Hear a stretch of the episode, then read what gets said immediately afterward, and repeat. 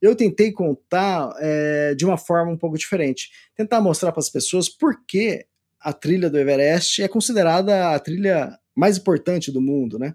Pode existir trilha mais longa, pode existir trilha mais alta, pode existir trilha mais bonita né, pelo mundo, e, mas não, não existe nada parecido com, a, com o trek ao acampamento base do Everest. Nada, nada, nenhuma outra chega perto, né? Sejam muito bem-vindos à terceira temporada do Maré Sonora, o podcast em que você navega pela ciência, fotografia, conservação e muitas outras viagens. Eu sou Marina Guedes, jornalista que viveu em veleiro no Pacífico pelos últimos quatro anos.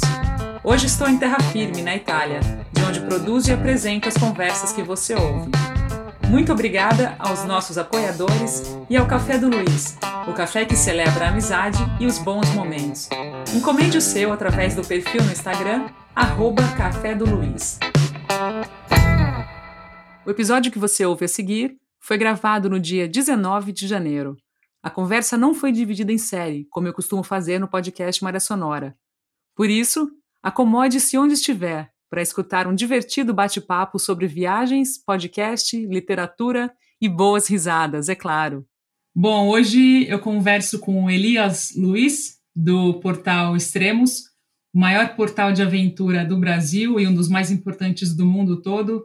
Elias, muito bem-vindo ao podcast Maré Sonora. Obrigada por aceitar o convite. Olá, Marina, obrigado pelo convite. É uma honra estar conversando aqui com você e vamos é, conversar, papear e se divertir. Eu ia começar falando bom dia, boa tarde, boa noite, como você fala, como você abre, né, geralmente. é, e o pessoal adora isso. Fique à vontade. E você fala um Feliz Natal também? O que, que é aquilo? eu tô para explicar isso no meu Telegram. O que acontece, né? Isso, esse é um bordão, na verdade, né? Que eu falo isso já faz uns, acho que quase 20 anos. O que acontece? Quando a gente fala Feliz Natal, quando chega a época do Natal, é tão gostoso, né? Receber um Feliz Natal. E eu vou, vou te contar um exemplo, né? Acho que era agosto, né? Eu, fui no, nos Correios aqui perto, próximo de casa. Era um, um outro, né? O que eu vou todo, todos os dias, né? Entregar os livros. E eu cheguei lá, eu entreguei os livros, tudo, na hora que saí, a mulher falou assim, a mulher muito educada, falou, obrigado, volte sempre, Aí eu virei as costas e falei, ah, Feliz Natal, né? Isso ela gosta. Aí não foi só elas, todo mundo ali caiu na risada. Quem tava na espera, na fila, deu risada.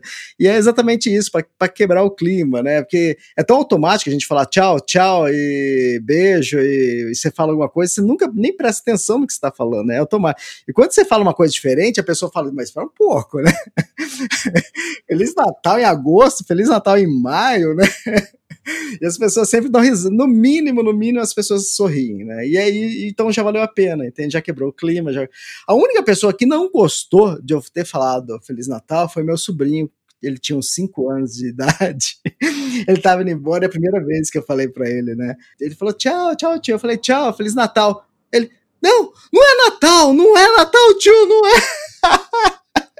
ficou bravo, porque não era, tava longe o Natal. Mas hoje em dia acontece, é, eu tinha esquecido disso, né? Ele foi embora, falei tchau. Aí ele, ele que falou tchau, Feliz Natal. Aí eu que caí na gargalhada. Muito bom, o termômetro de criança é o melhor, né? Na verdade. Exato, né? exatamente.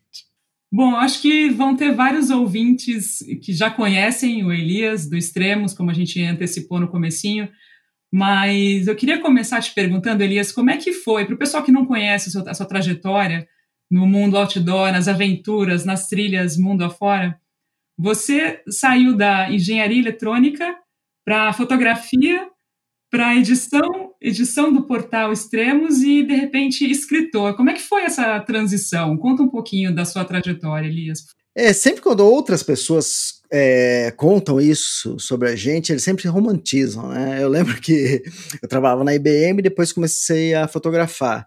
E uma revista da, de um jornal daqui de Campinas, eles estavam. Todo domingo eles estavam entrevistando um fotógrafo da cidade. E teve um domingo que eu fui convidado e o cara contou, né? É, isso na matéria, né? É, falou assim: ah, ele fez técnica eletrônica, estava fazendo engenharia, trabalhava na IBM, largou tudo para viver de fotografia, né? Aquela coisa romântica, quem fica, fica, até bonito, quem ouve e fala assim, ah, vou, vou largar tudo também, viver de amor, né? E a vida não é assim, né? A gente leva os tomos, leva as cacetadas que vai direcionando a gente para alguns caminhos, né? As pessoas sempre vê a parte boa, mas não vê os tomos que a gente leva, né? E... Mas ah, foi mais ou menos natural, né? eu estava fazendo engenharia, estava é, trabalhando na IBM, depois eu tive que sair, eu acabei é, sendo demitido da IBM e entrei para uma outra empresa para prestar serviço para a IBM. Aí o que acontece? É, essa empresa que eu. Era a época do Pager, né? Faz tempo isso.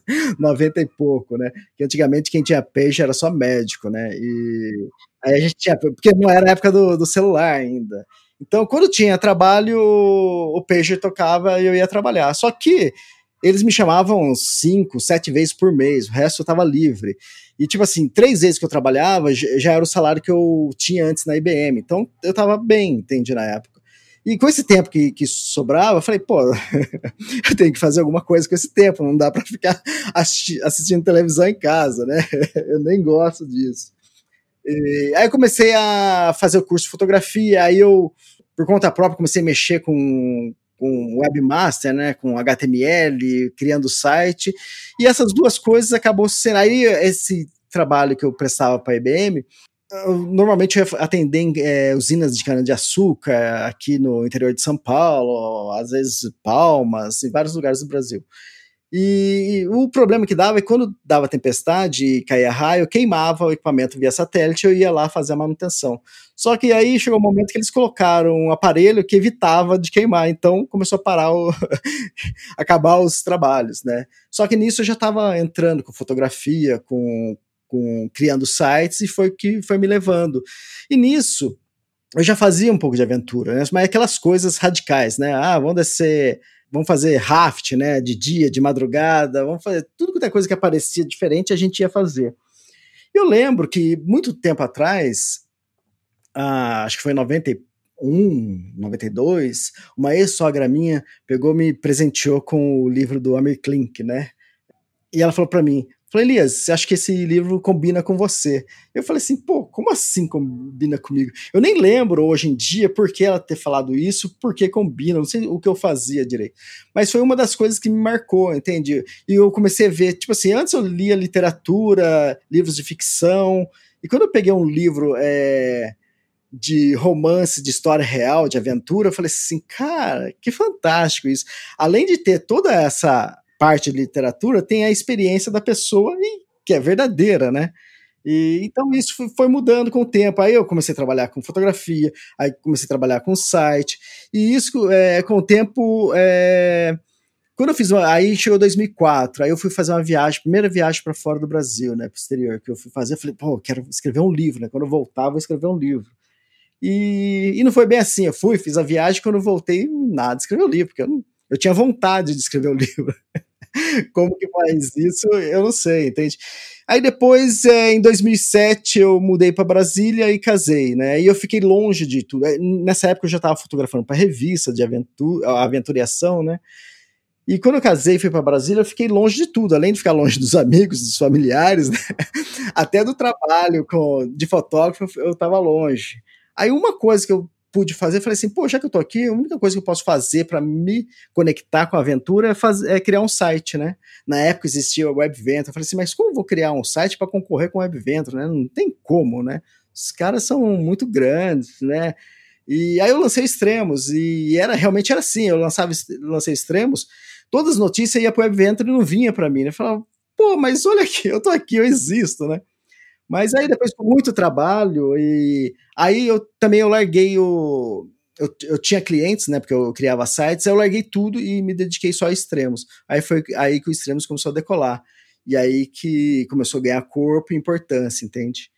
Então foi indo assim, uma coisa vai ligando a outra, né? E aí depois eu fiz viagens, várias viagens que eu queria escrever livro e foi tentando, sempre tentando, sempre errando bastante, aí para chegar onde eu cheguei hoje.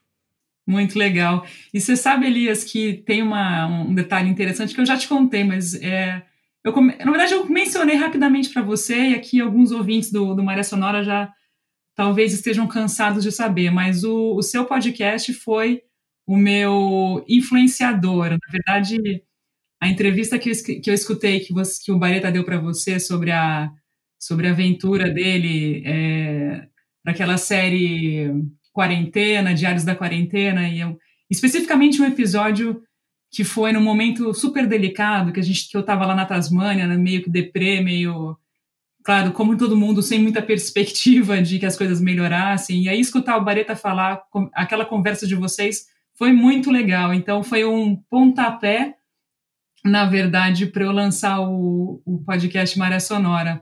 Você é um dos culpados que o Maré Sonora existe hoje. que maravilha. Eu acho que na vida a, a gente é que nem Joãozinho, é, João e Maria, né? É, pelo menos é assim que eu penso na minha vida, né? Em vez de eu jogar é, migalhas de pão, né, no, no, caminho que eu vou percorrendo, eu vou jogando sementes. Algumas os pássaros comem, né? Mas outras germinam, outras florescem e dá orgulho pra gente. É exatamente é, você, né? É, ter lançado Maré Sonora e com tamanha qualidade. Então aí a gente fica mais orgulhoso ainda. E às vezes também a, uma pessoa lê um livro e me manda mensagem, fala, Elias, isso aqui, essa frase me marcou, ou alguém escuta um podcast. Então são essas sementes, né, que vão florescendo. E na verdade, essas sementes que eu joguei não era para eu retornar, encontrar o caminho de volta. Essas sementes, na verdade, me ajudam a continuar, a seguir o meu caminho, porque cada elogio, cada mensagem de, de apoio ou motivação que as pessoas me mandam ajuda eu, eu continuar minha trilha. Então, quer dizer, e ainda vindo de você, que está produzindo um, um, conteúdo maravilhoso, então aí eu fico ainda mais honrado. Parabéns. obrigada, muito obrigada. Eu queria pegar um gancho nessa, nesse tópico e te perguntar como é que foi para você criar o podcast Extremos, que ele veio depois do portal, né? Como é que foi o, o motivador para você? Algum outro podcast te inspirou? Então, é, eu criava sites, né? Em 2001, acho, ou 2002, eu comecei a criar o site do Luciano Pires, Café Brasil. E primeiro era o site dele, pessoal, e depois foi o portal Café Brasil, e acho que foi 2003 ou 2004, ou foi 2006 agora, é por aí, 2004, por aí. O Luciano Pires, ele lançou e começou a ter o programa de rádio né? Ele tinha um horário numa rádio e depois a rádio mundial, se eu não me engano, e depois é, ele era meu cliente, eu acompanhava tudo isso. Aí depois ele parou com a rádio e ele falou assim: Poxa, eu tenho um baita de um conteúdo. E ele, ele é um cara é, muito workaholic, né? No, no, bom sentido, né? Então é, ele falou assim: tem tudo esse material, ele está acostumado a produzir, ele quer continuar a produzir, o que, que eu faço, né? E foi ele mesmo que descobriu, que foi atrás e que no na época ninguém conhecia, que hoje continua é, poucas pessoas conhecendo que é um podcast. Aí ele lançou o podcast dele, né, Café Brasil, que na minha opinião eu acho que é o melhor do Brasil, tanto em conteúdo, em qualidade, em tudo. E eu recomendo para quem estiver ouvindo aí escutar, acompanhar ele. Aí quando eu lancei o Extremos, eu lancei o Extremos em 2007 e lancei o Portal isso no final de 2007. E eu, eu tinha já em mente, falei assim, é, com a experiência que eu vinha do Luciano, eu falei assim, ah, eu quero lançar podcast também. Em 2010 foi o que eu eu fiz, eu fiz dois betas, né? Dois testes. eu peguei meu iPhone, te pendurei no, no guarda-roupa, o microfone assim na minha altura, né? Aquele microfone do, do próprio aparelho, né? Que vinha junto. E eu tava casado na época, eu e minha esposa, nós gravamos, né? E aí eu falei, nossa, é legal. E era tipo assim, uma troca, né? Um falava, o outro continuava. Eu falei, pô, ficou jóia. Eu fiz um roteirinho.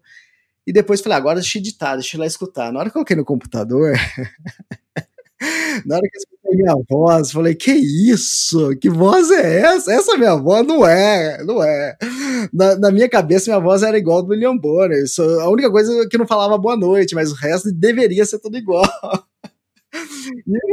E eu fiquei assustado. Eu falei, eu não vou colocar nunca isso no ar. Imagina, eu não quero mais isso. Aí depois, ah, eu já tinha gravado dois, falei, ah, vai, vai os dois pro ar, e foi em 2000, foi abril de 2010, né, já tá fazendo 11 anos, e aí eu fiquei um ano, né, que... com esse negócio, não, não gostei, isso não é para mim, essa voz, ninguém vai gostar. Aí depois, acho que em 2011, aí eu comprei um microfone externo, já melhorzinho, aí deu uma melhorada na voz, entende? Mas aí depois eu perdi a vergonha, na verdade, né? Esses são os medos, né? Tudo que eu venho aprendendo é, nos últimos anos com, com, minhas viagens, com livros e, e tudo, meu trabalho, eu percebo que o medo como emperra muitas pessoas, né? E o medo da, da voz, né? de não estar tá legal, é, logo eu superei e falei, dane-se, né? E, outra, eu sou o que falo menos, eu, o entrevistado que fala mais. E, e assim fui perdendo medo e falei, ah, beleza. Aí acho que a partir de 2002, 11, 2012, começou a ser. É, na época eu queria que fosse semanal, porque o Luciano Pires também lançava um por semana, um, um a cada sexta-feira. Mas não funcionou, porque a forma que eu produzo podcast é acompanhando as pessoas que estão viajando pelo mundo, né? Não tem como eu falar para a pessoa, ah, sexta-feira a gente vai gravar. o cara tá pedalando lá na, sei lá, tá na Austrália, o outro tá caminhando lá na, na PCT. Ele, ele não vai ter, ele tem o dia dele de chegar, entende? Então eu comecei a entender isso. E no começo, eu, eu tava tentando produzir um, um por semana, nossa, mas era muito difícil, porque eu produzia um e, cara, uma semana voa, né? eu nunca sabia, eu nunca tinha prestado atenção que a semana voasse tanto quando você começa a ter uma tarefa que você tem que entregar toda semana, né? Então, eu acabava de escrever um podcast e colocar no ar, já tinha começado a escrever outro. Falei, não, não quero isso, é muito trabalho. Mas que aquele negócio, é, a experiência, né? Você vai trabalhando, você vai aprendendo. Teve dias de eu gravar no mesmo dia três podcasts, né? Na mesma semana, cinco, seis podcasts, porque pedia, né? Porque as pessoas que estavam viajando estavam dispostas nesses dias. Então, aí começou. É, eu li uma frase é, hoje ainda, tipo assim, não é que as coisas ficam mais fáceis, a gente que ganha experiência, né? Na verdade, né? Parece que as coisas ficaram mais fáceis. Não, mas a gente vai ganhando experiência, vai aprendendo. Então, hoje em dia, se tiver que gravar três, quatro, cinco num dia, não tem problema nenhum, entende? Então, e foi assim, foi indo. E é mais ou menos, não sei se você está passando por isso, mas acho que há uns dois anos, acho que começou a ganhar mais corpo, né? O podcast, e sair nas mídias, os canais de TV, ou que tem portais de notícias, já tem podcast. Mas eu não sei se com você ainda é assim, né? Mas quando eu falava podcast, a pessoa falava, pode o quê? o que, que é isso, né? Eu tenho um amigo que é, falou assim: não sei por que o Elias grava podcast. Quem escuta isso? Para quem que ele grava isso? Nem dá dinheiro, não dá nada. Por que ele faz isso, né? Então, ainda bem que eu não escutei essas pessoas, né? Então, é aquela, aquele negócio, né? Siga a sua voz interior e vai, faz o que você tem vontade. Né? É verdade. Eu, eu confesso que eu tô bem engatinhando nesse universo. É super empolgante, eu acho que essa possibilidade de trabalhar com essa mídia de áudio é muito legal, é um alcance sensacional, que às vezes você conhece alguém que está lá em Singapura te escutando, que você não faz ideia de onde esteja, é, é muito legal, é muito amplo e acho que é surpreendente o tempo todo.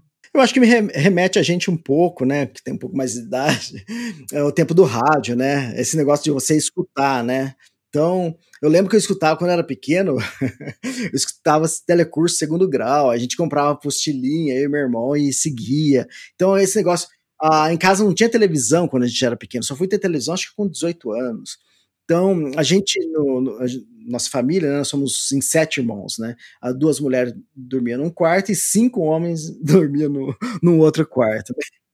Eu, eu, sempre falo que eu fiz faculdade dentro de casa, porque eu era o mais novo dos homens, né?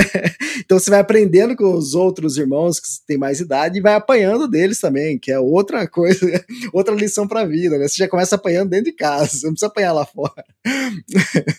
e eu lembro que a gente escutando o campeonato, acho que não sei se era mundial brasileiro de vôlei feminino. Cara, a gente vibrava como se a gente estivesse dentro do, do, do estádio, né? Então parecia que a gente estava vendo Ana Moser levantando, cortando, sei lá, mas que. Então, e era uma vibração dentro do quarto, a gente torcendo e, e pra gente era isso era muito claro, parece que a gente enxergava tudo, né? É, esse lance de você não dar tudo pronto para a pessoa, né? Você não ter o vídeo ali que, que mostra toda a cena, você acaba sendo obrigado a criar isso na cabeça, né? Então, para as pessoas criativas, né? Então isso é isso é um mundo novo que você cria, né? Cada vez que você ouve algo diferente. Então, eu acho que o podcast tem esse alcance é, diferente, né? Né, não é, não concorre com o YouTube, com essas outras mídias, né? Então é uma, é uma outra mídia que, que vem aí para ajudar. Tipo, uma pessoa que vai correr ou pedalar ou tá dirigindo um carro, ele não vai ficar assistindo algo, né? Então, escutando algo, ele, ele fica, né? Então, eu acho que a gente tem um grande mercado na frente. E Elias, um desafio que eu imagino que seja para o pessoal que trabalha com podcast, para a gente que faz o podcast, é a, o estímulo de continuar. Você está nessa caminhada já há mais de 10 anos, né? Qual é o seu. Como é que você se mantém inspirado para continuar fazendo? Pô, acho que a resposta é em você mesmo. É, você escutou um, um, podcast diferente, totalmente diferente do que eu gravava. Né? Eu criei uma série aqui, ali, por pessoas, né? Duas pessoas que, que me cutucaram. Elias, é, quarentena, produz alguma coisa da quarentena que tá todo mundo perdido, não sei o que. Eu falei, tá bom, deixa eu pensar em algo, né? Então, o, o que motiva é, em tudo na minha vida, né? Até com o, o extremos, com tudo, é que a gente nunca está fazendo a mesma coisa, né? A gente sempre está procurando melhorar ou acrescentar alguma coisa. Com podcast, a mesma coisa. É, eu faço as coberturas é, das expedições, das pessoas de cicloviagem ou é, de trilhas de longa distância que elas fazem, que é super legal isso, porque acaba virando uma, uma série, né? E no começo eu nem pensei esse lance de série, nem, nem era famoso esse negócio de série. Depois que veio Netflix, que ficou famoso esse negócio de séries, né? E o lance de eu acompanhar, então vamos supor, uma pessoa está fazendo uma viagem de um ano, né, pela América do Sul. Todo mês eu gravo um podcast com eles para contar o que aconteceu naquele mês. E no mês seguinte, mesma coisa. E eu não notei que isso ia virar uma série. E as, e as pessoas adoram séries, né? as pessoas ficam me, ficam me, cobrando, Elias, cadê, a, cadê o podcast de tal pessoa? Cadê o podcast? É, grava logo, né? Quer saber o que aconteceu. Então, cada vez eu ia modificando alguma coisa. E esse lance da. Quando começou a pandemia, ano passado, eu falei assim, ah, eu preciso criar uma série especial, né? E aí foi que eu comecei a convidar várias pessoas importantes do esporte. E eu tenho, depois eu fiz uma outra série também, o Barreto também participou. Então eu tenho em mente várias séries para produzir, séries diferentes, que não depende da pessoa viajar. Então são temas que eu crio que eu vou convidar pessoas. Então é isso, acho que na vida, né, por mais que a gente esteja fazendo algo que parece que é o mesmo, né, a gente sempre acrescentar uma novidade, isso que dá um gás, isso que dá o, o, o tesão da vida para você querer continuar. Uma coisa que me chamou atenção, tanto no podcast quanto no portal Extremos, é o seu trabalho de acompanhamento das temporadas de, de escalada no Everest. Você tem essa, essa cobertura quase que imediata né, das ações que estão rolando lá. Como é que é esse trabalho seu, Elias? Então, é, isso hoje no, no Extremos é o carro-chefe, né? O pessoal ficou o ano inteiro esperando para chegar a temporada de abril e maio que é a escalada do Everest, né? O mais interessante é que isso nasceu antes do, do Extremos, né? Como eu já fazia site, eu conhecia o Vitor Negrete e o Rodrigo Rainer, que são daqui da cidade, e eles foram escalar o Everest foi em 2004, acho que foi isso. 2004, 2005, é. Aí eles foram escalar e estavam escalando lá e teve o dia do ataque ao cume. E eu tinha um site na época, né? Era acho que era Portal do Trekking, e nem tinha nada a ver com extremos. E no dia do ataque ao cume, eu falei, cara, tá acontecendo agora. Cara, agora, nesse momento, os caras estão indo pro ataque ao cume, estão a 8 mil metros, estão escalando. O que, que eu faço? Aí eu abri uma página lá e comecei a contar a história, né? Onde eles estavam, a posição deles. E, e aí comecei a receber notícias de outros alpinistas que estavam escalando. Aí era gente casando, gente morrendo, gente perdida, gente que chegou no cume. Então tudo isso eu, eu fiz nessa primeira vez, que foi isso há 15 anos atrás, sei lá, 14, nem, nem lembro direito eu contei essa história da, do ataque ao cume. Aí depois comecei a fazer a cobertura da temporada inteira, né? Então, toda, toda a temporada do Everest, eu contacto todos os brasileiros que vão escalar. Os que não que eu não contactei entram em contato comigo porque querem é, participar. Muitas vezes, tipo assim, eu descobri brasileiro escalando quando chegou, quando eles estavam lá já no, nos primeiros dias de escalada, que eu não estava sabendo, mas um conta para o outro e avisa para mim: ah, Elias, tem mais um brasileiro aqui. Então, às vezes, são pessoas que meio avesso à internet, né? Então não querem aparecer tanto, mas quando eh, eu descubro, eu convido eles para participar, eles sempre topam, né? Então é, é, interessante, porque cada temporada é uma coisa diferente, né, que vai acontecer, e são pessoas diferentes, brasileiros diferentes, é, que estão indo escalar, e estão indo escalar montanha mais alta do mundo e, e super perigosa, entende?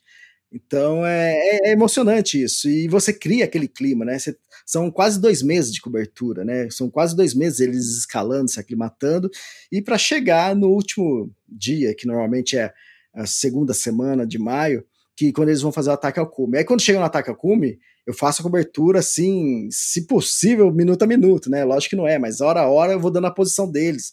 E eu tenho é, a diferente. Tem uma outra pessoa que faz também a cobertura, que é o Alan Arnett, um americano, só que ele faz em texto. Eu faço, além do texto, vídeo, áudio, foto, é, podcast, e tem o um mapa, lá tem um, a imagem do Everest, que eu vou colocando a posição onde que eles estão na montanha.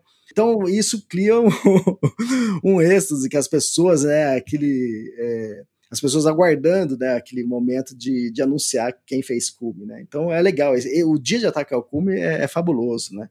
E todo mundo ligado, todo mundo torcendo e acompanhando. Maravilha. E eu não te contei, mas eu tô aqui na Itália agora, mas eu cresci em Campinas. Eu sou praticamente campineira. Ah, é? Sim. Da onde? Que bairro? Eu cresci na cidade universitária, entre aquela, aquela área de Barão, cidade universitária é, e aí voltei para Campinas para fazer jornalismo na PUC. Passei mais quatro anos em Campinas, e aí de Campinas fui para Manaus, trabalhar como jornalista em Manaus, logo ali, né? Do ladinho. Que barato. Ah, olha que legal o podcast, né? Você tá na Itália, eu tô em Campinas, no Brasil, a gente conversando como tivesse aqui na, num bar, né? Muito legal, muito legal. E nessa história de Everest, eu queria te perguntar uma, uma coisa que acho que, não sei se foi ano passado ou se foi no ano retrasado, aquela foto clássica que saiu, acho que em todos os veículos de comunicação possíveis, daquela imensidão de pessoas num trecho da, da escalada. Aquilo lá é, realmente rolou, aquela galera, aquele monte de gente. Como é que, como é que você percebeu aquilo? Então, e quem tirou essa foto foi o Nirmal Purja, né? Que é o que escalou ontem, antes de ontem, alguns dois, três dias atrás, o K2 no inverno, né? Uma montanha. O K2 foi a, a última montanha de 8 mil metros a ser escalada no inverno. E esse cara é muito fera. E ele estava é, fazendo a escalada dele das 14 montanhas acima de 8 mil metros em seis meses, coisa também absurda, né? Tudo bem que ele usou cilindro de oxigênio em algumas montanhas, mas é, não, não diminui o feito dele, né? E ele fez essa foto, mas o que acontece, né? E todo mundo cai de pau, né? Como o Everest tá, tá comercial, e realmente, lógico, o Everest é comercial, né? Poucas vezes ele não foi comercial, poucas pessoas hum, é, escalam o Everest de forma alpina, né? Como é, muitos é, acreditam que deveria ser, né? Mas o que acontece? É, por que o, o motivo da fila, né? Porque alguns anos aparece uma foto com fila e outros anos não, né? É a natureza, né? Tudo vai escalar o Everest depende da natureza. Uh, normalmente tem 500, 600 pessoas, 700 pessoas é, do lado nepalês para escalar o Everest. Do lado chinês, eles já limitam para umas 250 pessoas, né? Então, isso eu acho interessante também. Só que eh, acontece, eles dependem de uma janela de bom tempo para fazer o ataque ao cume. E essa janela acontece em maio. Então eles treinam, faz todo o ciclo de aclimatação em abril ou até a primeira semana de maio e depois para estar tá pronto para o ataque ao cume. O ataque ao cume acontece normalmente entre pode acontecer entre o dia 7 até os dias 20 e pouco de, de maio, né? Então são duas ou três semanas. Só que essa janela de bom tempo, ela não fica aberta, né? Entre aspas, assim, né? Ela não tem um bom tempo todos os dias, né? Então vamos supor, nesse espaço, vamos colocar um espaço de 10 ou 15 dias, né? Duas semanas, não são todos os dias bons para estar no cume, né? Vai estar ventando, vai estar é, perigoso alguns dias. Então, às vezes, é, a janela de ataque ao cume é, são, às vezes, são três, quatro dias. Então, aquelas 600 pessoas, 700 pessoas que estão esperando é, escalar o Everest, muitas querem ir na primeira, no primeiro ataque, entende? Normalmente o primeiro ataque quem faz são os Sherpas que instalam as cordas. Depois deles, aí que começa a parte comercial. E normalmente as pessoas, a gente costuma ir nesse primeiro puxão, né, nessa primeira leva. Por quê? A pessoa não quer arriscar para Será que vai ter outra? Será que vai ter outra chance? Então, quase sempre nessa primeira investida para atacar o cume, é, muitas agências querem ir. Aí acontece isso mesmo, né? Aí é aquela fila imensa e é coisa ridícula, né? Imagina você escalando numa filinha pro, pro topo do seu sonho, né? O sonho mais absurdo, mais alto que você poderia ter, e você é obrigado a estar tá ali na fila. Agora tem anos que não acontece isso. Por quê? Porque a janela é, tá quase todos os dias bons. Você olha assim, teve 11 dias bons de, de ataque ao cume. Então aquelas 600 pessoas é dividida em 11 dias, então é, dilui bem, você não vê isso, entende? Então tudo depende da, da, natureza. Se, se tiver 300 pessoas só, vamos falar, ah, então vamos proibir, vamos fazer só 300 pessoas. Se tiver janela de mau tempo, só dois, três dias, vai acontecer fila do mesmo jeito, entende? Eu até penso que poderia limitar o número de pessoas, mas se limitar, isso já aconteceu no passado. Se limitar, vai, vai ter um, vai inflacionar o custo para escalar, porque a, a demanda vai ser imensa, né? Hoje em dia, já a cada ano, por mais tragédia que ocorra, a cada ano aumenta é, a procura de pessoas querendo é, escalar o Everest. Se você falar que não, só 300 pessoas vai escalar o Everest, imagina é, a procura que não vai ser. Imagina as pessoas que têm dinheiro, o quanto não vão oferecer. Se hoje, sei lá, para escalar o Everest é em torno de 50 mil dólares, isso daí vai triplicar, quadruplicar, entende? Então aquela pessoa que, é, que não tem tanto poder financeiro assim, esquece, ele nunca mais vai poder escalar o Everest. Custa em torno de 50 mil dólares uma, uma, uma, um ataque ao cume no Everest? É, a escalada toda, né? Hoje em dia, para você fazer uma caminhada até o campo base do Everest está em torno de 4 mil a 4.500 é, dólares, né? Só para você caminhar. Eu já fiz, fiz isso em 2010. Agora, se você quer. E muitas pessoas que. e eu estou escrevendo. Nesse momento, estou escrevendo um livro sobre o Everest, né? Devo lançar agora em abril ou maio. Calma aí, não conta ainda não, não conta ainda não. Essa era uma outra pergunta, calma aí. ah, tá bom. E muitas pessoas falam assim, que Elias, mas você foi até a base, por que você não escalou o Everest, né? você já estava ali, parece tipo assim, é, é, para, para as pessoas parece tão simples, né? Primeiro que, tipo assim, o esforço físico é absurdamente diferente, entende? Ali a caminhada que eu fiz durou, é, tudo durou 17 dias, né? É, o, a escalada do Everest, eles têm que fazer essa mesma caminhada que a gente faz, eles fazem igualzinho, com os mesmos ciclos de aclimatação. E ali começa a parte dura. E ali eles levam mais ou menos mais um mês ou 40 dias para fazer todo o ciclo de aclimatação e escalar. E outra, e também muda o valor, né? Dos 4 mil dólares que eu tô pagando, sobe para quase 50 mil dólares, entende? Então tem uma pequena diferença. Muito legal. E então, caindo na sua outra principal atividade atual, que é escritor, né? Você tem feito. Você está uma máquina de escrever, basicamente, né? Todo ano você está lançando um livro. Desde 2018, você está lançando uma média de um livro por ano, né? O primeiro foi o Tudo Moblanc, né? Em busca de Emily. Depois você lançou no ano seguinte, não sei se vou saber falar direito, Kungsleden, é isso mesmo? Kungsleden. É Kungsleden. Kungsleden, uma caminhada no Ático. O ano passado você lançou seu terceiro, Rock Mountains, uma aventura pela Great Divide Trail. E agora você está com todo o vapor para fazer o Everest a Trilha dos Sonhos. Eu vi uma entrevista que você deu, que você falou que às vezes se inspira para ter uma ideia para escrever um livro tomando banho, no meio do chuveiro. Como é que é isso, Elias? tá bom, é, vou falar uma coisa aqui, mas vou falar baixo para ninguém escutar. Vai ter o quinto livro esse ano também. ninguém, tá, ninguém tá sabendo disso ainda, mas eu recebi a resposta ontem. O, patro, patrocinador confirmou, então é, acho que esse ano eu lanço dois livros juntos, né? Então vai ser o quarto e o quinto livro.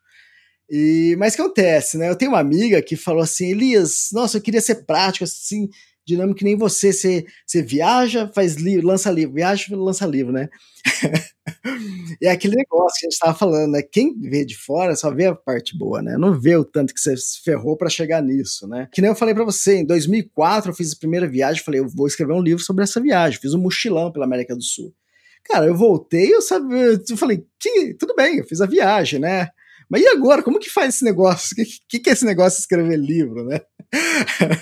então você, você volta perdido, e na hora que você, e todo mundo fala, pô, escreve um livro, faz uma mas, você, mas por onde eu começo, entende? E aí passou, isso em 2004 falando, hein? É, eu lancei o, livro, um, o meu primeiro livro em 2018, 14 anos depois. 2007 eu mudei para Brasília, foi quando eu casei, mas eu casei um ano depois, mas logo que eu cheguei, eu perdido, eu, eu sem ninguém, sozinho lá, falei, aí eu mergulhei no livro, naquele livro de 2014, que é o Mochilão pela América do Sul. E em dois meses eu escrevi o livro. E eu falei, pô, ficou legal. Passei por uma amiga que era jornalista para fazer a revisão, ela fez, e ela gostou, falou, e ela, pô, Elias, gostei, eu quero fazer essa viagem também. Eu falei, pô, legal, o livro já funcionou um pouquinho já, né? Mas acontece, isso era 2007. Cara, eu tava mais perdido que barata tonta, entende? E aí, como que publica isso? Quanto custa isso? É muito caro, entende? E tudo muito difícil, não tem as facilidades de hoje, de, de 2020, né? É 2021, né? Agora. E eu, eu não lancei esse livro, esse livro ficou parado, né? Aí em 2010 eu, eu viajei para o Everest, 2012, e eu viajei para o Everest, falei, pô, mais uma oportunidade de escrever livro, e, e também não escrevi. Em 2010 eu comecei a escrever um livro de ficção, que também não foi para frente, escrevi dois, três capítulos, parei. Aí em 2012 eu fui é, fazer o Tour do Mont Blanc, né, que é uma caminhada de 170 quilômetros pela Fran começa na França, depois você passa pela Itália, depois você passa pela Suíça e termina na França, né. E eu fiz a viagem e era uma viagem mais curta e eu nem pensei, falei, ah, eu não vou escrever livro. Aí eu tentei escrever um, um, segundo livro de ficção, um outro tema. E também escrevi uns três, uns três capítulos e parei. Mas o que, que é? é? Tudo aquele medo de, de uma coisa que você nunca fez, entende? Então você fica emperrado em várias coisas, né? Você fica batendo cabeça e, e, não tem uma pessoa ali. Eu nunca tive, nunca fiz um curso de nada, né? É só o curso de fotografia que eu fiz lá em 2000, é, 1997. O resto foi, tipo, tudo é, na raça, né? Se aprendendo, batendo cabeça. Com HTML foi a mesma coisa, né? É, muita coisa sou autodidata, autodidata, mas não é assim que, ah, eu nasci para isso. Não, eu vou bater cabeça até aprender, né? E, então foi isso. Em 2012 fiz Tour Mont Blanc e nem pensei em escrever o um livro. Aí, em 2014, falei assim, cara, e se eu escrever um livro do Tour Mont Blanc, né? Que é uma viagem que eu fiz mais recente, tá mais quente, é, não é uma viagem tão longa, talvez seja mais fácil para escrever. E comecei a escrever em 2014 isso. Aí é aquele negócio, mesma coisa de sempre. Você começa a escrever um, dois, três capítulos e para, né? eu, eu não saía disso, entende? Eu tava preso nisso ainda. Aí passou um ano, aí eu passava um ano, aí eu pegava ele durante um mês e escrevia alguma coisinha. Aí passava outro ano e peguei. Aí quando chegou 2017, eu falei, cara, eu tenho que escrever esse livro, tem que terminar, né? E aí eu peguei firme e eu terminei o livro, né? Terminei o livro no final de 2017 e lancei em 2018. Então, aquele negócio, as pessoas falam, nossa, mas você tá uma máquina, mas não, eu levei 14 anos para escrever um livro, né? E eu escrevi livro que eu não lancei, eu escrevi ficção que não terminei, entende? Então eu bati muita cabeça. O primeiro livro levou quatro anos para ser escrito. O Kungsleden levou um ano e meio para escrever. O Rock Mountains levou nove meses para escrever. O Everest levou dois meses, entende? Então, é, é aquele negócio, né? Como eu tinha falado no começo, não é que as coisas ficam fáceis, né? A experiência vai te ajudando a, a, cortar esses caminhos, né? E você fica mais focado, né? Talvez aquele lance que você falou do que realmente o que acontece comigo, que eu, muitas ideias que eu tenho é quando eu tô tomando banho, né? Eu brinco eu brinco que água quente, né, deve ativar meus dois neurônios, eles devem funcionar e criar alguma coisa. Mas não, sabe o que é que eu percebo? Que eu acho que a, a, a água cai na cabeça e você fecha o olho e você se desliga de tudo, entende? E até nenhum barulho é, praticamente externo te, te interrompe, porque você está escutando aquele barulho da água. Então ali você está imerso em você mesmo, nos seus pensamentos. Então eu acho que por isso que banho funciona. Por, por isso que tem épocas do ano, época quando estou escrevendo, eu tomo bastante banho. Né? Vou começar a escrever livro debaixo de chuveiro.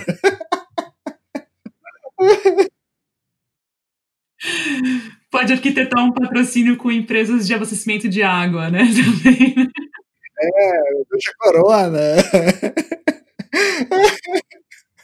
É, mas, ó, com certeza tem seus ouvintes aí, vai ter muitos que vão falar: ah, eu também tenho ideias boas no banheiro, né, no chuveiro, pode ter certeza.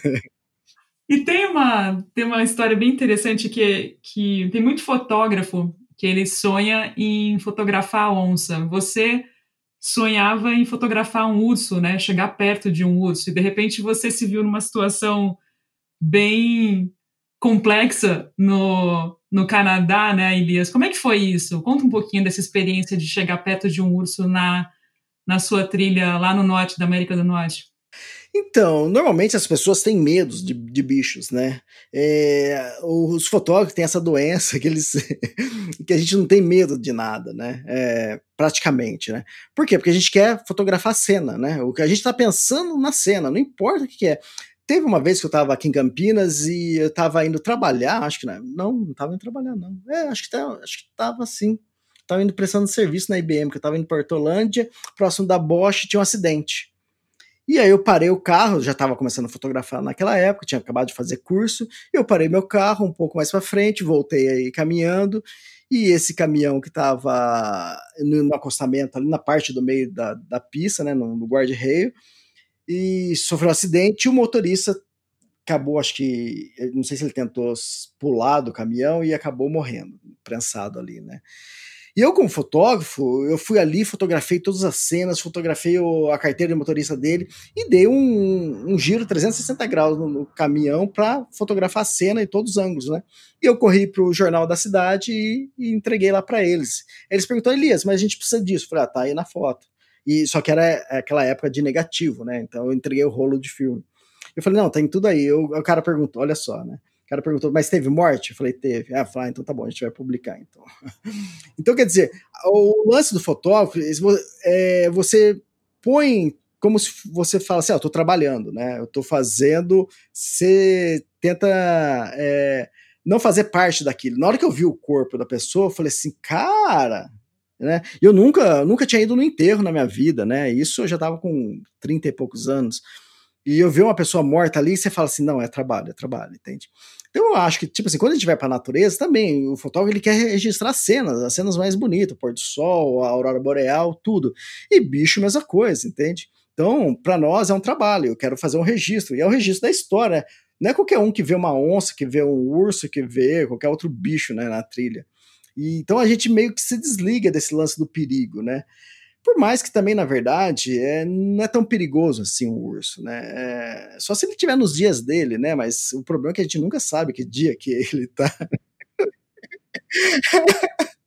Mas o que acontece? Quando eu fiz a Kungsleden, lá diziam que era possível encontrar urso, né? Só que era muito difícil, na verdade, né? E eu juro para você, todo dia eu caminhava procurando pegada de urso. E eu vi trocentas pegadas, e para mim todas eram de urso, né? E olhava assim e ficava com dúvida: será que isso é de urso? E não é, e será que é? E eu terminei a trilha, não vi urso nenhum, e as pegadas que eu achei que era pegada, eu, eu fiquei na minha cabeça. Eu falei, não sei, eu nunca vou falar que é, porque eu não tenho certeza, né? Aí isso foi em 2017, em 2018 eu vou para as Rock Mountains fazer a trilha da Great Divide Trail, né, 1.100 quilômetros de caminhada no meio das montanhas, no meio do nada lá. E no primeiro, no segundo dia, a partir do segundo dia, eu começo a ver pegadas de urso. Quando eu vi a primeira pegada de urso, parecia que estava escrito, ó, urso, bear, né, ali do lado, porque não tem, não tem como você, é, você confundir. Tudo que eu tinha visto lá na Kungsley não era nada, não era, não era urso nada. Quando você vê a pegada de urso, você fala assim, caramba, passou um urso aqui, entende? E depois de um tempo, você já até começa a falar, ah, foi um urso preto ou foi um urso marrom que passou aqui, né? Você começa a acostumar e, lógico, né, tem uma pequena diferença um do outro. E, eu todo dia eu via pegada de urso, todo dia, e eu louco para fotografar. Eu já vinha com essa ânsia de fotografar, fotografar urso da Kungsleder, que eu lá, eu caminhei lá 25 dias e não vi, né? Eu saí desanimado, falei, poxa, que pena, né? E lá nas Rock Mountains eu comecei a ver a pegada, e todo dia, todo dia. Só que, mas aí fica para. Não vou contar tantos detalhes, fica para quem quiser ler o livro das Rock Mountains. A minha companheira adorava cantar, né? E cantava alto, e contava história alta. E depois eu notei que fui perceber que isso era para espantar os bichos, né? Aí chegou um dia que eu falei, que eu falei Daiane, não dá, não dá para continuar assim, né? É, você fica espantando, eu quero ver o urso, você fica espantando o urso, e você, você cantando, você não vai espantar o urso, você vai espantar tudo que é bicho, nem mosquito a gente está encontrando, né? Porque realmente vocês vão espantar tudo. O, o natural dos bichos, quando encontra a gente, é fugir, né? Qualquer bicho. E, então a gente não via nada, né? Só via os esquilinhos lá que são curiosos, né? Quando chega a 15 metros, eles vão lá e se escondem na toca deles. E foi batata. No dia que. Poucos dias depois que ela parou de cantar, e a gente deu cara a cara com o urso, aí é, é fenomenal, né? Tipo, para eu que tava, é, que tava querendo ver, é adrenalina, né? Você se sente vivo, né? Você fala assim, cara, tudo valeu a pena, né? E tudo isso também eu tô contando porque se ele tivesse feito bu para mim, eu teria caído morto, duro, né? De susto, né? Não, não pense que eu sou assim corajoso, não. Eu sou encorajoso enquanto ele não tá correndo atrás de mim, entende? e, e, ele não fez nada. E, o, e o bobão do urso, ele nem notou a gente, né? A gente parou lá, eu, eu tava guiando nesse momento, né? sorte, né? Porque assim eu tava na frente, linha de frente, para tentar fotografar, eu não consegui.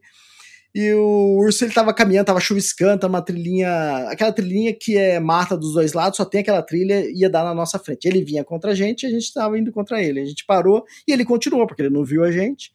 E nisso ele, ele tava a 12 metros, de repente ele tava a 10 metros. E eu tava com o spray bear, né, no, no, na alça da, do peitoral da mochila, né, só que tava no mosquetão. E eu coloquei, e eu tava com a máquina fotográfica, que como tava chovendo, eu abri um pouco a anorak e coloquei a máquina por dentro do, do anorak. Então tava um do lado do outro, né? E o urso caminhando assim, não, não vendo a gente, eu coloquei a mão assim para pegar o spray bear, mas falei, pô, mas acho que vou pegar a máquina, vou pegar o spray bear. Aquela dúvida de qual pegar, né? E de repente o urso pega assim, levanta a cabeça, olha e me vê, mas no exato momento que ele me viu, ele já começa a virar o corpo, né? Para fugir. E na hora que ele começa a virar o corpo, eu já começo a baixar a, o meu anorak, e ele vira, ele começa a correr e eu começo a correr atrás dele, né?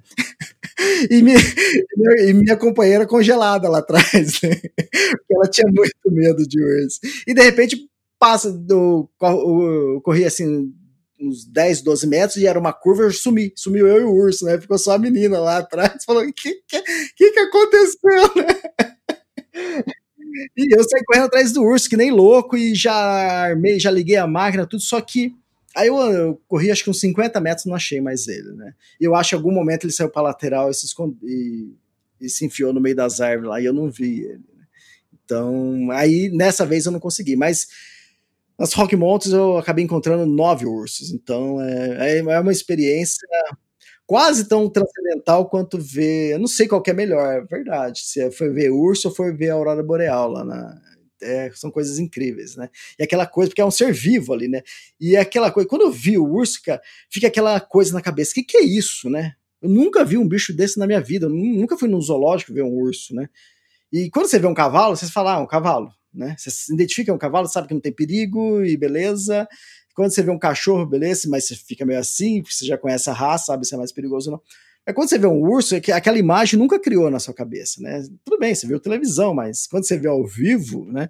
E aquela imagem se forma na sua cabeça e, aí os neurônios começam a funcionar, a trabalhar, fala, mas que, que é isso? Que, que é isso? Aí de repente vem a notícia, né? Algum neurônio lá solta, é urso.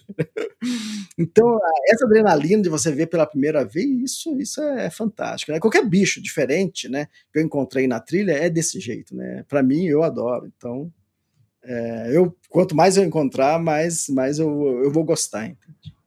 Muito legal.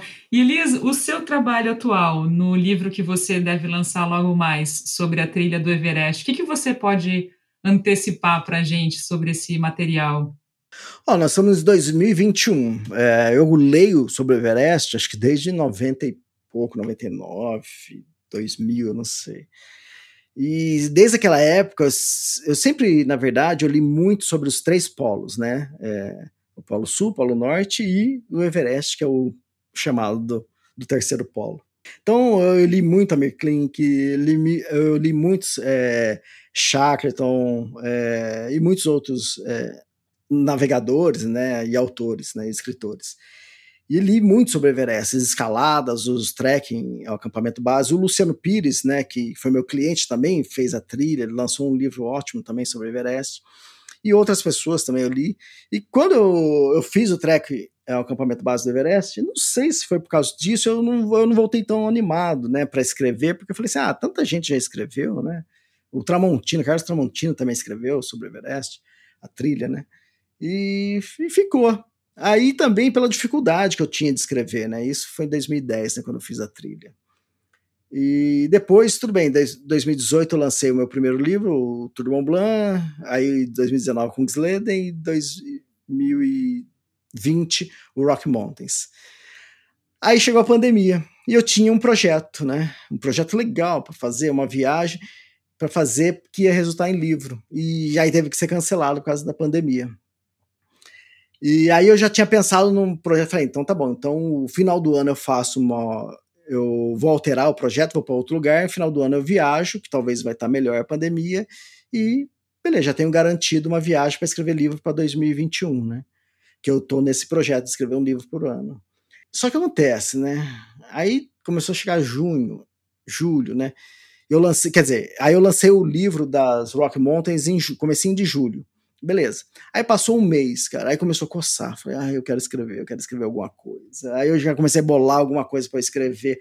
Falei, ah, tá bom, minha viagem vai ser em dezembro, então eu vou pensar em. Vou, o que, que eu vou fazer nesse tempo, né? É, tudo bem, eu tenho o site, tenho os podcasts, tenho outras coisas para fazer, mas eu queria escrever, né? E que é o que eu, onde eu me encontrei melhor, acho que hoje em dia é como escritor. E eu, louco para escrever alguma coisa, comecei a bolar algumas coisas. Aí eu falei, cara, sabe uma coisa? A história do Everest ainda não, não escrevi.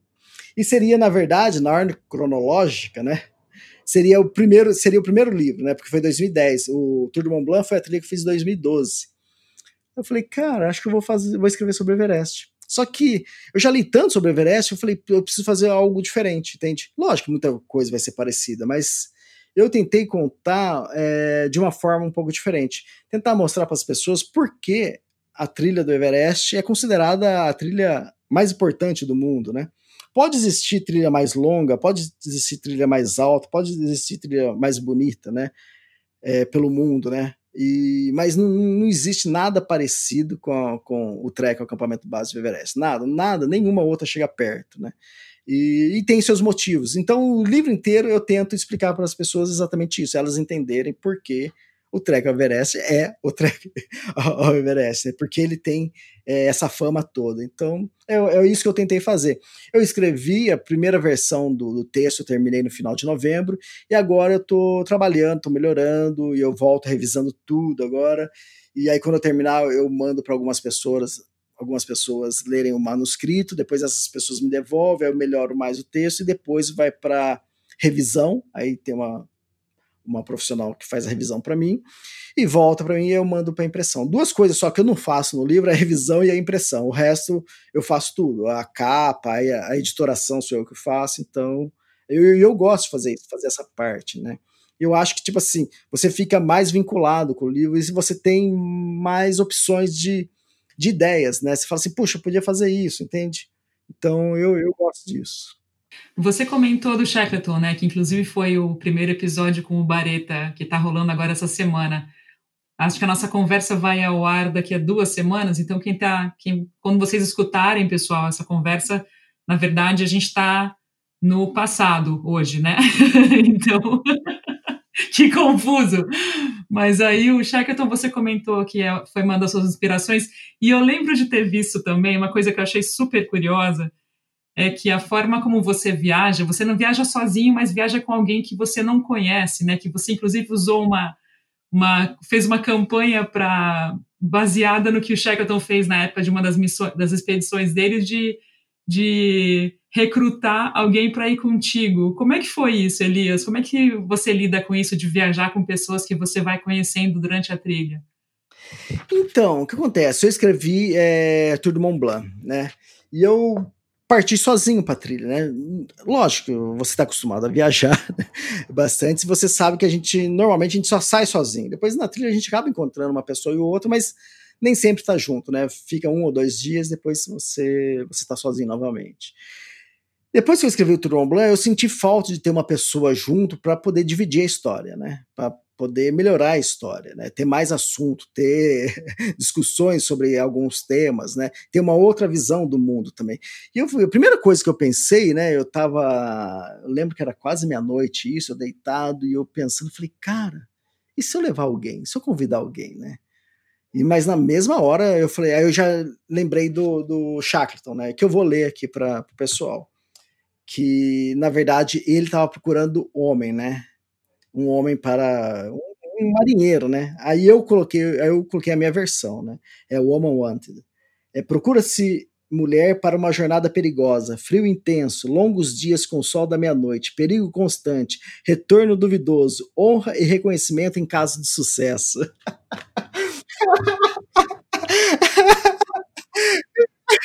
Cara, isso era meia-noite que eu pensei nisso. Eu comecei, aí eu falei, cara, e daí? Puta, que legal, cara, vou convidar alguém. Já, na hora já veio o Shackleton, esse texto dele. Eu falei assim, cara. E eu já comecei a criar a página, deu três e meia da manhã, tava tudo pronto, né? Aí eu parei assim, falei, cara, será que. Eu não, não é melhor eu parar, pensar? Pra que pressa, né? Porque deixa passar umas duas semanas, é, pensar melhor. Cara, eu ali que eu, com o dedo assim no botão enter, né, para colocar no ar. Falei, cara, dane-se, cara, se, se vai dar certo ou não vai. Pô, eu peguei e joguei no ar, né? Joguei no ar quando chegou de manhã, isso era três horas, três e meia da manhã. Quando chegou de manhã, acho que umas oito e meia da manhã, eu fui na casa do meu irmão, que mora aqui perto, né, de um dos meus irmãos. E aí contei para ele, ó, oh, bolei o negócio, vou fazer a próxima viagem, vou convidar alguém para ir comigo. E é o seguinte, na página que eu criei, eu, falei, assim, eu coloquei essa notícia e expliquei que eu ia fazer uma, uma viagem que demandava é, mais ou menos um mês e que eu ia para um lugar inóspito, que nem o brasileiro tinha percorrido a trilha, só que eu não contava. E também falei que cada um deveria arcar com as suas despesas. Então eu estava fazendo esse convite, que eu estava procurando uma mulher que e devia atender esses requisitos, né? E que devia aceitar. Com o que, que ela fazia ou não, para mim não importava muito, entende? E eu coloquei isso. Quer dizer, acontece. Era uma proposta para uma mulher que ela não sabia para onde ela ia. que ela ia ter que pagar os custos dela, as despesas dela. E eu contei isso pro meu irmão, meu irmão deu risada. Falou: Você tá louco? Que aí? aí a gente saiu para caminhar e conversar. Você tá louco? Ninguém, imagina. Você acha que alguém vai se interessar? Né, o custo da viagem acho que era em torno de 10 mil, 12 mil reais, algo assim, né? Imagina, quem vai querer gastar dinheiro? Mas não vai ter ninguém, ninguém, isso é louco, né? Aí beleza, a gente conversou, saiu, chegou, depois almoçou, e depois cheguei em casa, falei, ah, deixa eu dar uma olhada lá.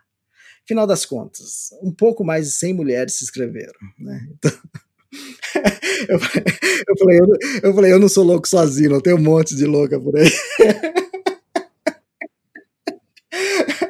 E aí foi legal, porque aí eu comecei a fazer uma seleção, né? Aí isso foi através do, é, do mural de recados no, na página que eu criei.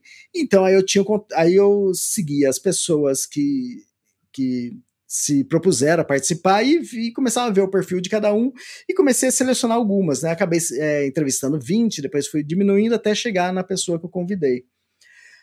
Beleza, e foi legal, tudo, tudo certo. E, e, depois, quando chegou aos Rock Mountains, fiz a mesma coisa, lancei a mesma notícia, fiz a mesma campanha, apareceu novamente um pouco mais de 100 mulheres, e só acontece.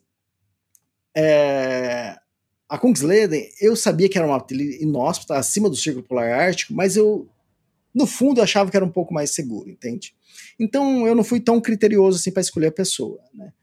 Quando eu decidi fazer as Rock Mountains, eu sabia que era uma trilha perigosa, né? E para mim, tipo assim, foi a primeira vez que eu pensei, eu falei, ó, tem 50% de voltar vivo ou não, ou não voltar, entende? De uma trilha. Eu falei assim, eu preciso de uma mulher mais forte, né? Uma mulher mais experiente. E aí eu foquei nas mulheres que fazia corrida de aventura, trail running. Então aí eu já eliminei Tipo, nisso já eliminei quase que 90% das pessoas que se interessaram. E dessa vez eu falei assim: não vou fazer seleção, eu vou olhar aqui um perfil de uma mulher que eu, que eu achei mais interessante, que tem tudo a ver com, com o meu projeto, e vou entrevistar ela. Se ela falar assim, não entrevisto mais ninguém, ela já vai ser a primeira, ela vai ser aceita. Né?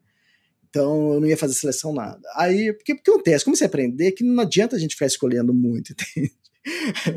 você, nu, você nunca vai sanar tudo, né? E o legal de tudo, né? O legal de toda essa história é exatamente isso. Você levar, você é, tá num ambiente extremo com uma pessoa que você não conhece, e, e aí? Como essas duas pessoas se saem, né? Cara, você tá lá no meio do. pra cima do Circo Polar Ártico, ou você tá lá nas Rock Mountains. Cara, não adianta, cara. Se vocês não se bicarem, vocês, não adianta que vocês vão ter que se dar bem, porque vocês têm que sair vivo dali, entende? O objetivo é terminar a expedição. Então, é, e isso é o legal da vida. E isso é a vida, né? Quando você entra num trabalho, sei lá se você trabalha na, na 3M, se trabalha na Apple, onde você trabalha, você não escolhe quem vai ser os seus companheiros de trabalho. E você tem que aturar e você tem que saber lidar com isso. Então, a, a aventura que eu acabei criando é exatamente isso. Você tem que saber lidar com quem está ali com você. Mas, Passo Rock Montes, eu já tive que direcionar um pouco. Eu precisava de uma pessoa forte, né? Para aguentar a trilha. E eu escolhi a Daiane Luiz. A Daiane, ela caminha 10 vezes mais que eu. Eu falei, se precisar de alguém carregar alguém, vai ser a Daiane que vai me carregar, ué. Eu escolhi muito bem isso. Mas é legal isso, e não adianta, cada mulher, cada pessoa, não importa se for com meu irmão, se for com alguém, cada pessoa vai ser diferente, entende? E isso que é legal. E a proposta é exatamente essa, porque vamos supor, eu poderia repetir a Laura, que foi na, na Kingslayer, repetir nas Rock Mas o que acontece? Aí todo mundo já saberia o que esperar dela, entende? E tudo bem, bem que o Elias, o personagem Elias é o mesmo, mas não adianta, eu com uma, com uma pessoa diferente, eu vou ser outra pessoa também, entende? Então é, é esse desafio de você se dar bem. E lógico, eu devo convidar homens também para participar e, e é isso, a brincadeira é essa. Como duas pessoas desconhecidas se, se dão no meio do, do nada, né? De um lugar extremo, perigoso. E normalmente essas pessoas eu só conheço na trilha, né? A Laura eu conheci quando cheguei em Estocolmo que aí ela estava morando perto, estava morando na Dinamarca na época, aí a gente se encontrou em Estocolmo. Então, quer dizer, não foi que a gente foi treinar antes, conhecer antes, beber uma cerveja antes. A Daiane foi nas Rock Mountains, eu conheci ela em Calgary, né, que é um pouquinho antes de começar a trilha, né, então lá no Canadá. Então, é legal isso, e é legal aquela. dá aquela adrenalina, né? Você não conhece a pessoa, você conversou um pouquinho por, por WhatsApp, por telefone, e de repente você tá lá no meio do nada e você encontra com a pessoa ali e é outra. A partir de agora vão ser só nós dois, entende? É, é emocionante. É muito legal. E os últimos quatro anos da minha vida também teve um pouco disso, porque eu embarquei num veleiro de uma pessoa que eu não conhecia, que eu fui conhecer para essa viagem. E aí? É, ó, o outro lado da história aí. Conta o outro lado da história. ah, tem muito disso, tem muita, tem muita. Cada dia é um dia diferente, né? É um autoconhecimento gigantesco dos seus limites, dos seus, da sua tolerância, da sua paciência, assim, é uma é um aprendizado muito, muito grande e um crescimento gigantesco, né? Mas mas a gente conversa disso outra hora. Eu queria, eu queria. É isso. É só, só para é, avisar os seus ouvintes, né? Ah, quando a Marina me propôs fazer é, esse podcast, eu falei assim: tudo bem, eu gravo esse podcast com você, mas só se você gravar um comigo, né? Então, daqui a pouco vai ter um podcast que eu vou entrevistar a Marina no, no Extremos também. Vai ter a revanche, né? revanche. Então, a gente estava falando desse negócio de temperamentos, é legal isso. Cada mulher que eu, que eu vou caminhar tem um temperamento diferente. E normalmente, no início, cada todo mundo com, né, com dedos, né, para não, não, não, incomodar o outro, não sei o que tem. E é legal caminhar com mulheres, né, que, que, mulheres não guardam muitos sentimentos, né, ou algumas épocas do mês ela guarda, e em outras épocas eu tenho um amigo que às vezes fala assim: ah, é fogo, né? Minha mulher, né? Aguentar na época da TPM, né? Eu falei assim, cara, como assim TPM? E as outras, e os outros ciclos, né? É como assim outros? Falei, cara, pra mim, mulher tem uns cinco ciclos durante o mês, né? Cada semana ela é diferente. tem semana que ela tá mais sossegada, tem semana, cara, que, que a mulher ela escala o Everest de costas, sozinha, né? Porque ela, ela tá com, sabe, com aquele ímpeto, aquela, aquela sede de fazer as coisas. Aí tem a época que ela já tá de TPM, tipo assim, a TPM eu costumo falar que Tipo assim, nos dias normais, lá com a Daiane, vamos supor, acontecer alguma coisa, ela relevava, é um filtro, né? Ela tinha aquele filtro. Não, não, tudo bem, Elias. Não, quando ela começa a TPM, eu, e eu caminhando com a mulher, eu sei até o minuto, a hora e o minuto que começou, entende? A TPM. tipo, o filtro sai, então ela já responde, já dura, já. É, não, ele, você fala, opa. Não que ela tá sendo grossa, mas ela tá sendo verdadeira, porque nos outros momentos que ela tava é, com, colocando dedos, né? Então, é legal isso, conviver com isso. E, tipo assim, na minha cabeça, eu já tô esperando esses momentos. Então eu falo, opa, agora tem que ter mais calma esses dias aqui. Aí rolou, rolou um eufemismo gigantesco. É legal conviver com isso, eu não acho nem um pouco, na verdade.